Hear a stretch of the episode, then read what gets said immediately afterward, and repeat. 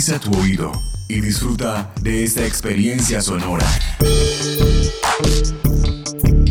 Este es un podcast UN Radio.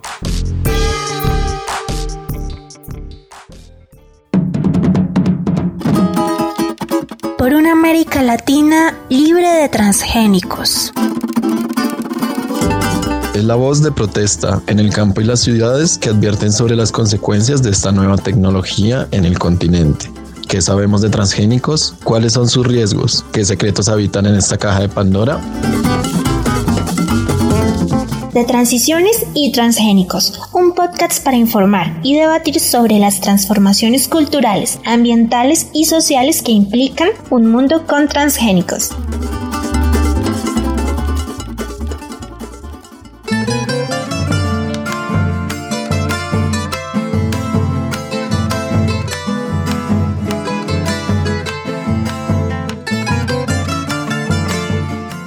Les damos la bienvenida a un nuevo episodio de Transiciones y Transgénicos, un proyecto conjunto de las Maestrías de Medio Ambiente y Desarrollo y de Seguridad Alimentaria y Nutricional de la Universidad Nacional de Colombia y con el apoyo de UN Radio.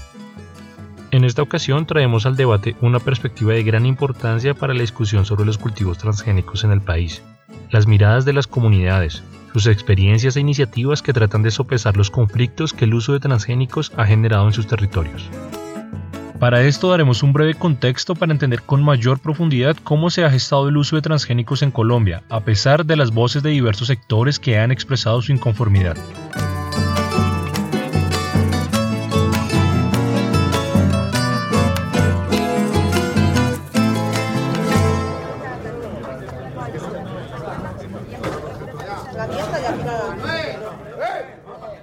Iniciamos resaltando que los transgénicos hacen parte de las problemáticas rurales más visibilizadas en el continente, sumados a los megaproyectos, los agrocombustibles y la represión armada sobre las comunidades. La tendiente propagación del uso de cultivos transgénicos y la monopolización de los mercados de semillas por parte de las multinacionales semilleras recobra gran importancia a nivel mundial y se acentúa aún más con los efectos que tiene la pandemia actual porque devela las grandes amenazas que tiene la seguridad alimentaria de la humanidad, especialmente en las poblaciones más vulnerables. El uso de las semillas genéticamente modificadas es una práctica globalizada impuesta por las empresas transnacionales que contradice las acciones adelantadas por organizaciones campesinas, afro e indígenas de base las cuales promueven la conservación del derecho a la diversidad biológica y cultural, la soberanía alimentaria, el acceso a la tierra y el respeto por la producción tradicional. Esta práctica relativamente nueva induce a la privatización de los recursos naturales clasificándolos como bienes para regularlos a través de la propiedad intelectual. En Colombia los principales problemas de la ruralidad han sido propiciados por las políticas de diferentes gobiernos con enfoque extractivo y ampliación de los escenarios de importación de alimentos, con efectos nefastos sobre la soberanía alimentaria, la gobernanza de los territorios, la diversidad de las semillas nativas y criollas y la libertad de siembra. Desde Río Susi y San Lorenzo, dos de nuestros invitados nos cuentan acerca de las limitaciones que tiene el uso de semillas nativas en Colombia. Eh, mi nombre es María Vilma Echavarría González. Pues las limitaciones para el uso de las semillas nativas pues son varias, hay varios, pues, varios motivos. Uno es pues principalmente que nuestras parcelas son demasiadamente pequeñas y pues no tenemos mucho espacio pues para tener mucha diversidad eh, productiva. Una es también la pérdida pues de la cultura alimentaria, donde pues muchas familias han simplificado mucho su dieta y pues muchos alimentos que han llegado de afuera han desplazado nuestros alimentos tradicionales y por ende también el uso pues y la conservación de la semilla nativa. Y otro aspecto tiene que ver pues con la, pues, la falta de apoyo por parte de las instituciones en todo este proceso de la recuperación y la conservación de las semillas nativas, que pues no hay ni programas, ni proyectos, ni una política pues local, regional o nacional que esté trabajando en este sentido para poder seguir utilizando pues nuestras semillas y nuestros conocimientos tradicionales. Mi nombre es Camilo Delgado, pertenezco a la red social de familias Lorenceña Las Gaviotas. Pues en Colombia realmente el tema de las, de las semillas nativas ha tenido un gran problema. Nosotros, pues acá lo primero que, que hemos sufrido es el hecho de que hay muchas semillas que ya se han perdido. Eh, hay muchas semillas que nosotros estamos intentando recuperarlas, pero realmente ha sido difícil encontrar las, las inmensas variedades que había. Acá pues el tema del maíz y el frijol pues lo, lo, lo tenemos muy fuerte, pero hay otros, otras clases de semillas que, pues que no se han podido no se han podido reproducir y también pues el tema de, de, que muchos campesinos ya pensamos más a veces es en, el tema de la productividad más que en la calidad del, del producto. Eso hace que prefiramos pues a veces las, las semillas transgénicas por encima de las semillas nativas porque a veces no producen lo mismo y, y a veces tenemos muy metida en la cabeza el tema de, del dinero.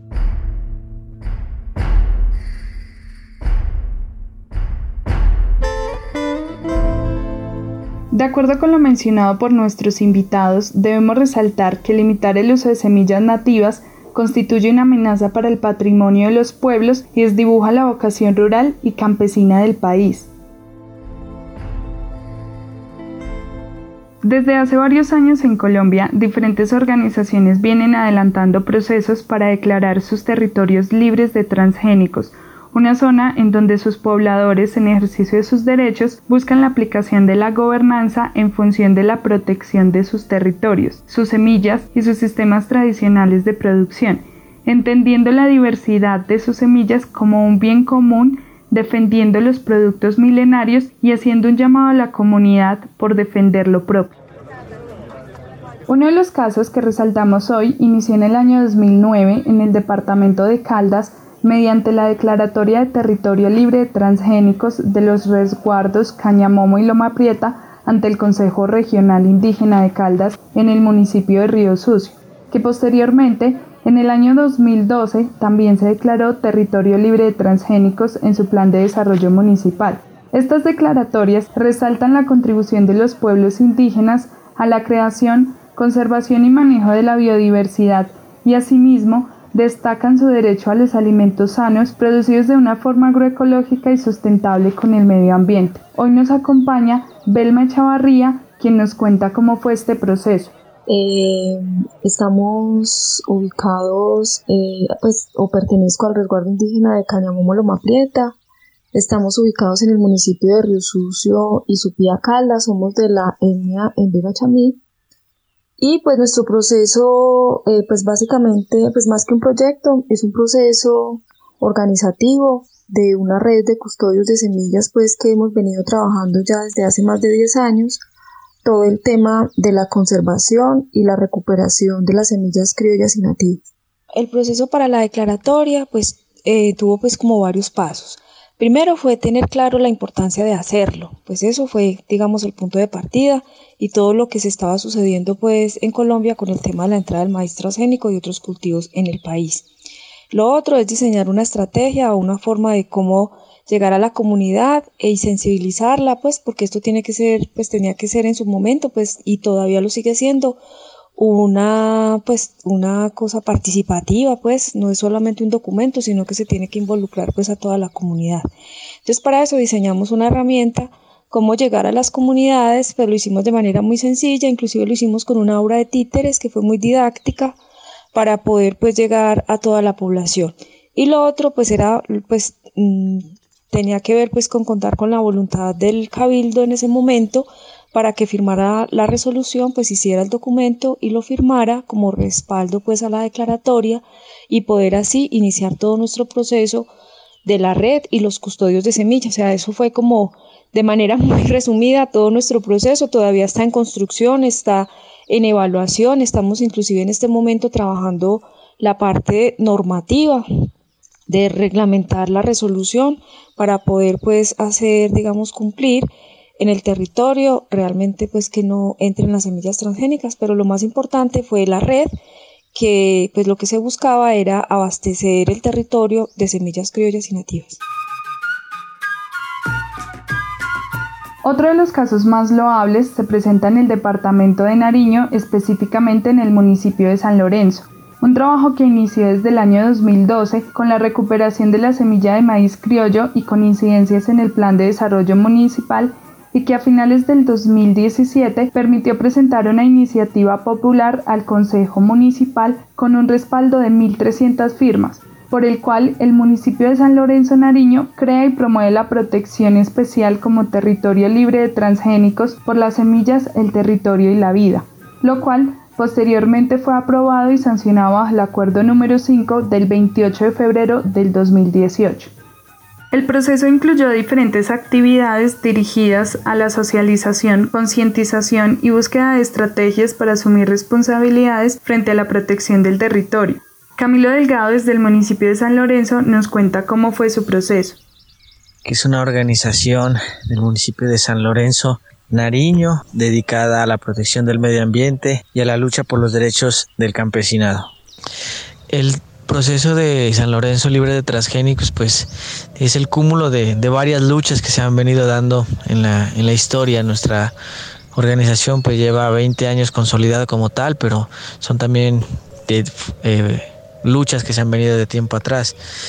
Mm, básicamente lo que pasó cuando se hizo la declaratoria de San Lorenzo libre de transgénicos pues fue el hecho de haber de haber reunido varias organizaciones sociales que nos encontramos con un fin común y era buscar la, salud de la gente porque sabemos de lo, de lo dañino que son.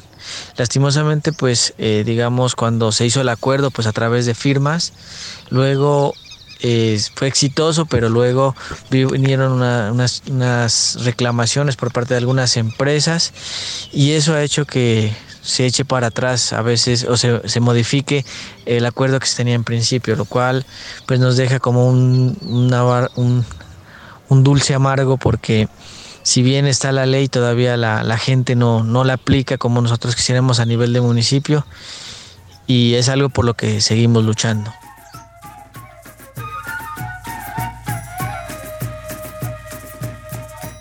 La semilla nativa es el pasado, es nuestro presente y también la posibilidad futura de tener una vida digna.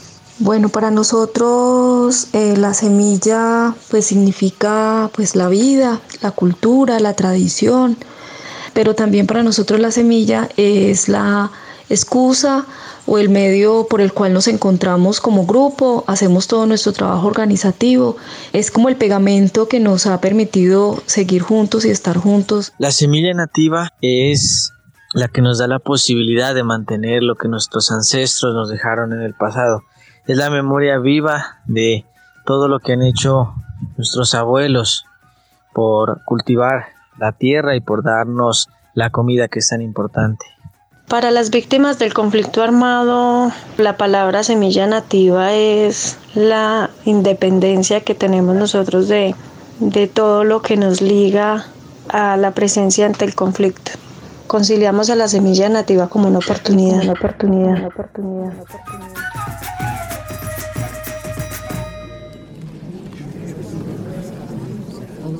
Actualmente en el país rige la resolución 3168 de 2015, la cual modifica la ley 970 del 2010, que rige el comercio de semillas, ambas ampliamente confusas, subjetivas y plasmando su gran apatía con la semilla nativa, la semilla criolla, al ser pasada por alto en ambas legislaciones. Y las que están certificadas vienen con paquetes tecnológicos para ser controladas con químicos. Entonces es muy difícil poder obtener la semilla nativa de esa manera. Solamente la tienen algunos resguardos donde ellos son libres de poderla cultivar, pero también tienen restricciones. Realmente es como si lo nativo, lo natural, lo orgánico, lo libre de transgénicos fuera como una mentira para nosotros. Lo mismo que poder obtener en la tierra donde sembrar. Mi nombre es Yalile García Calle. El nombre de la organización es Fundación Ecológica de Paz, Funecopaz.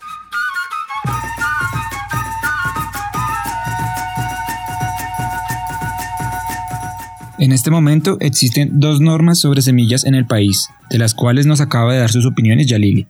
La anterior acerca de producción y comercialización, y una de propiedad intelectual, la Ley 1518 de 2012, declarada inexequible por desconocer disposiciones constitucionales que afectan el derecho a la consulta previa de los pueblos indígenas y afros, y a las demás comunidades étnicas, sin mencionar la impasibilidad gubernamental con el campesinado. Las mayores limitaciones para el uso de las semillas nativas y criollas tiene que ver con la falta de políticas públicas que las promuevan y el enfoque de desarrollo rural y el modelo de agricultura de revolución verde que promueven el uso de semillas mejoradas con propiedad de las empresas y leyes de semillas que quieren impedir la resiembra y circulación de semillas que no estén certificadas. Mi nombre es Mauricio García, trabajo con la Fundación Suisei coordinando la campaña Semillas de Identidad. La innovación tecnológica con las semillas, buscando la utilidad en un extenso territorio de experimentación de cultivos eficientes, es promovida por la Unión entre Agricultura y el Ministerio de Ciencia y Tecnología, certificando semillas de calidad, con procesos que dejan una vez más al campesinado y su cultura sin poder retornar al uso libre de sus semillas, dando paso al uso con licenciamientos cada vez más permeados por políticas sin economía cooperativa solidaria. En el marco del proceso de paz, en el Acuerdo 1 sobre Reforma Rural Integral, se estableció que el gobierno debía desarrollar mecanismos para proteger las semillas nativas frente a la privatización y los transgénicos. En este sentido, ha sido importante la resolución 464 de Agricultura Campesina Familiar y Comunitaria, donde se definen los lineamientos como el de las semillas del agricultor.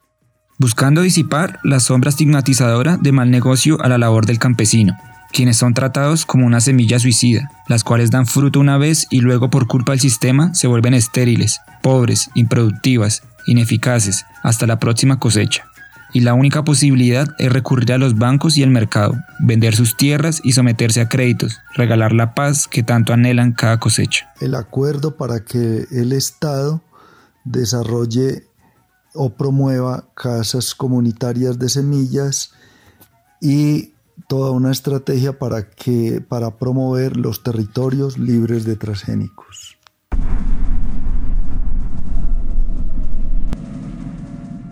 Colombia ha sido afectada por el conflicto armado interno desde mediados del siglo XX. Una lucha armada que según cifras de la Jurisdicción Especial para la Paz asciende a más de 8 millones de personas víctimas del conflicto armado, entre las cuales se encuentran desapariciones forzadas, desplazamiento, asesinatos y reclutamiento forzoso. Sin duda, uno de los mayores retos en tiempos de posconflicto es el del reconocimiento de la verdad, reparación y no repetición para las víctimas, pero hay que reconocer los procesos de restitución de tierras no solo por el retorno de las víctimas a sus territorios, sino también por los proyectos de emprendimiento productivos y que estos territorios tengan fluidez, autonomía y estabilidad. Para entender un poco del fondo de estos procesos rurales en Colombia y su relación con las víctimas del conflicto armado, escucharemos a Yalile, integrante de la organización Fonecopaz, sobre las gestiones de la organización en territorios de posconflicto y con relación al uso de semillas transgénicas en sus campos de trabajo. Mi nombre es Yalile García Calle. El nombre de la organización es Fundación Ecológica de Paz, Funecopaz. La fundación tiene dos macroenfoques que son la ecología y eh, la paz, o sea, el trabajo con víctimas del conflicto armado de Colombia. Los transgénicos, la semilla modificada genéticamente, es un atentado contra la vida. Nosotros, las víctimas del conflicto armado, no queremos semillas transgénicas. No queremos seguirnos contaminando, ni contaminar el aire, ni contaminar la tierra. Queremos las semillas nativas, nacidas desde los propios territorios, cultivadas con nuestras manos, semillas que han venido siendo conservadas y mm, con prácticas culturales las hemos ido arreglando y no queremos que esas semillas sean justamente las que se degraden a ser semilla transgénica ni tampoco a que sean certificadas y patentadas por otras multinacionales.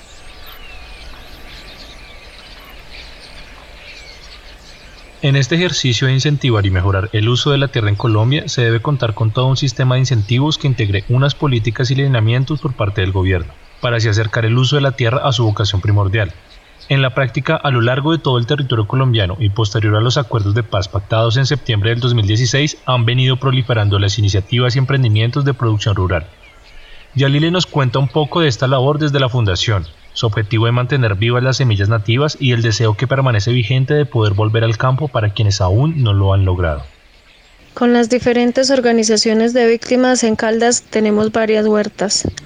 huertas que han sido sembradas con semilla certificada, pero que también la gente ha aportado semilla nativa, semilla de su territorio y con ellas también se ha logrado construir la huerta. Para nosotros es muy importante poder hacer soberanía alimentaria y autonomía alimentaria, conservar esa práctica ancestral de la huerta casera, el poder conservar la práctica ancestral de cultivar es para nosotros muy importante, ya que nos han sacado de las tierras y nos han dejado sin en donde nosotros tener espacio para cultivar. Pero así sea desde las terrazas, desde las casas, desde un antejardín, nosotros tenemos la añoranza de volver al campo. Quiero iniciar saludando a las víctimas, quienes han sido, han sido el centro y la razón de ser de la solución de este conflicto. Entendemos que este es un proceso de largo aliento y lleno de dificultades, pero es una etapa primordial para hablar de paz en nuestro territorio.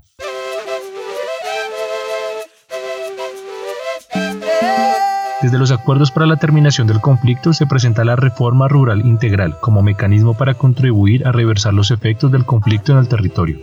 La JEP la define como el mecanismo de transformación de la realidad rural, orientada a integrar las regiones al desarrollo, erradicar la pobreza rural y ante todo asegurar el pleno disfrute de los derechos de toda la ciudadanía en las zonas rurales. Esta reforma no es ajena a las organizaciones que vienen trabajando desde el campo en la búsqueda del uso pleno de sus derechos. Yalile nos cuenta sobre la percepción de la reforma desde la perspectiva de las víctimas. La reforma rural para nosotros es una utopía. Nosotros queremos que se haga para volver a la tierra, pero mientras el campo esté sometido nada más en manos de unos pocos, nosotros los que hemos sido desplazados no vamos a tener derecho a volver a la tierra. Pero una reforma rural integral que se haga en pro de la paz es una estrategia que nos ayudaría a poder volver a estar en paz y en el campo.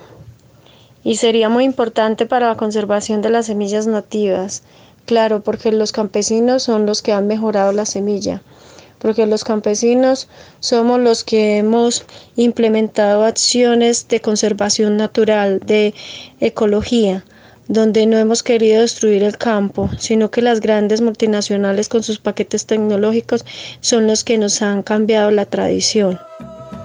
La Fundación Ecológica para la Paz es solo una de las muchas organizaciones que vienen trabajando en el retorno de las víctimas a sus territorios y en la defensa de las semillas nativas. Una posición clara que no es exclusiva de las víctimas, sino también de las comunidades indígenas y afrocolombianas, quienes consideran a las semillas nativas y criollas como un patrimonio biocultural de los pueblos y lo consideran un activo inembargable. Finalmente, escucharemos a Yalile y su visión de la semilla nativa como herramienta para la reconciliación y obtención de un territorio de paz. En Colombia somos más de 8 millones de víctimas del conflicto. Entre ellas el 70% hacen parte del desplazamiento forzado. Muchas de ellas no tenemos, no tenemos un sitio donde ir a sembrar porque ya hemos sido desplazados de nuestra tierra.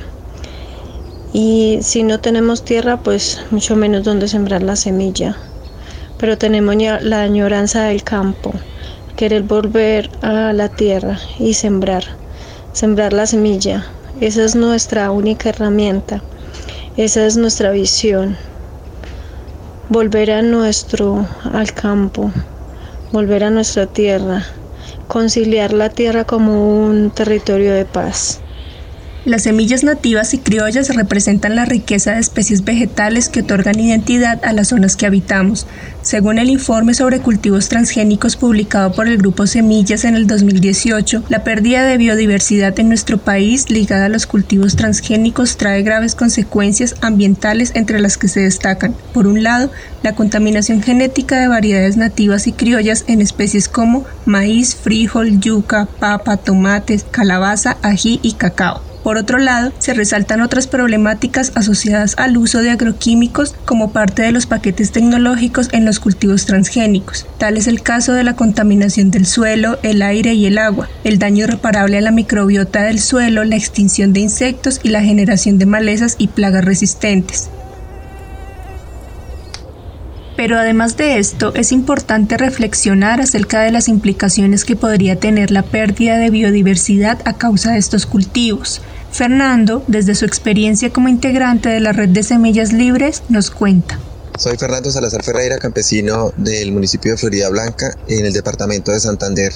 La biodiversidad en el territorio colombiano por el uso de transgénicos podría haberse afectado en primer lugar porque nosotros como sociedad como comunidades somos parte de esa biodiversidad y el, tener ese tipo de cultivos eh, significa una erosión cultural.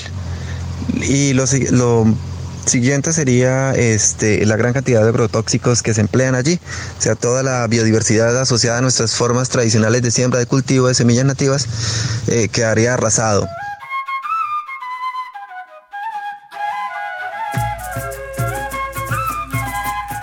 Así como hemos intentado vislumbrar los conflictos que se generan a partir de la expansión de los cultivos transgénicos en Colombia y América Latina, sería importante llegar a pensarnos algunas alternativas para contrarrestar su avance y buscar la protección de las semillas nativas y criollas. En este punto es importante incluir a la sociedad civil en la búsqueda de soluciones. En relación a esto, existen varias posturas que discuten acerca del papel que debería desempeñar el ciudadano de a pie frente a la expansión de los cultivos transgénicos. En general, la sociedad civil en el tema de los transgénicos, pues hay bastante desconocimiento.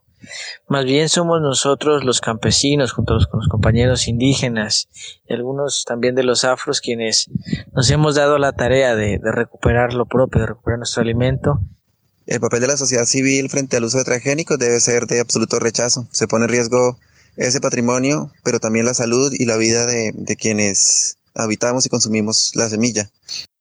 Se puede decir que la sociedad en general ha jugado un papel muy importante para detener y controlar los cultivos transgénicos en el mundo. En Colombia, la red de semillas libres de Colombia y Educar Consumidores están trabajando en el, en el etiquetado, pero aún falta mucho. El poder de la industria de alimentos es mayor que la de los consumidores organizados. Podríamos entonces establecer una diferenciación entre la sociedad civil en general y la sociedad civil organizada e informada, siendo esta última la que se constituiría como un importante defensor en la protección de semillas nativas y así lo ratifica Fernando desde el municipio de Florida Blanca. Yo creo que es, eh, es este, mm, esencial que las comunidades y solo eh, eh, organizándose Em, avanzando desde, ese tejido organizativo, comunitario, eh, logran consolidar eh, estrategias de conservación en un territorio para las semillas criollas y nativas.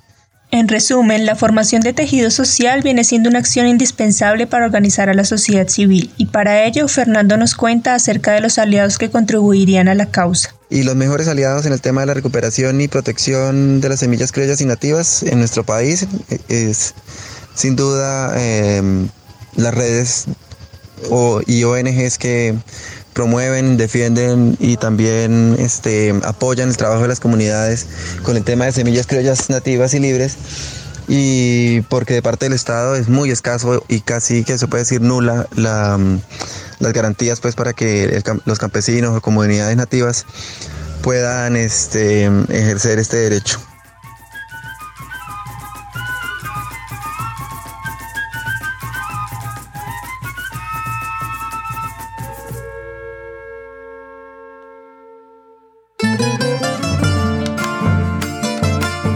Hemos llegado al final de otro episodio de Transiciones y Transgénicos. Agradecemos por su participación a Yalile García de Funecopaz, a Fernando Salazar de la Red de Semillas Libres, a Camilo Delgado de la Red Social de Familias Lorenceñas Las Gaviotas, a Mauricio García de la campaña Semillas de Identidad de la Fundación Suicide y finalmente a María Belma Chavarría del Resguardo Indígena de Cañamamo Loma Prieta. A la banda de flautas Chicha y Guarapo por sus canciones. A todos y todas, muchas gracias por sus apreciaciones y nuestro respeto por la labor que desempeñan en los territorios. El desarrollo del episodio estuvo a cargo de Daniel Chavarría, Valery Guerrero, Jennifer Martínez y Andrés Mora, de diferentes programas de posgrado de la Universidad Nacional de Colombia. Y la producción sonora estuvo a cargo de Gecko Gómez de Buenas Radio. Agradecemos a las personas que nos escuchan y les invitamos a continuar con nosotros en el próximo episodio de Transiciones y Transgénicos. Por último, escucharemos en palabras de las personas invitadas cómo se imaginan una Colombia libre de transgénicos y su importancia en América Latina. Hasta la próxima.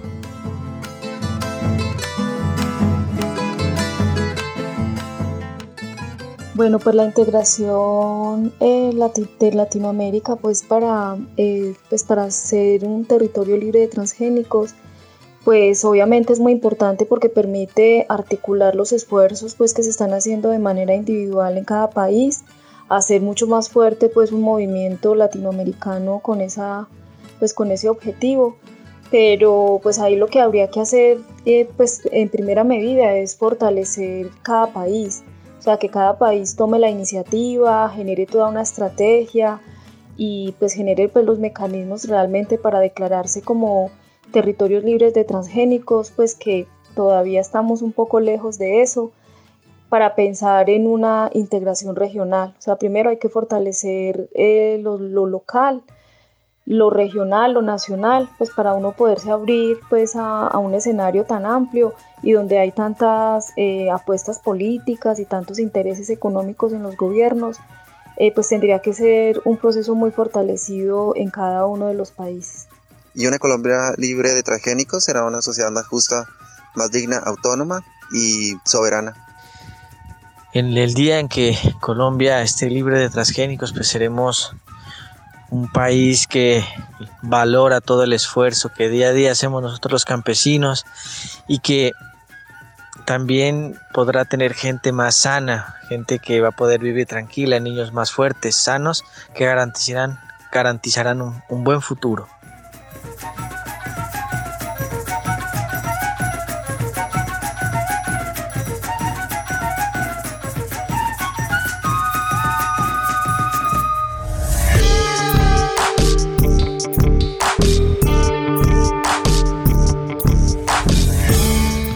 Y otros podcasts en nuestro sitio web unradio.unal.edu.co.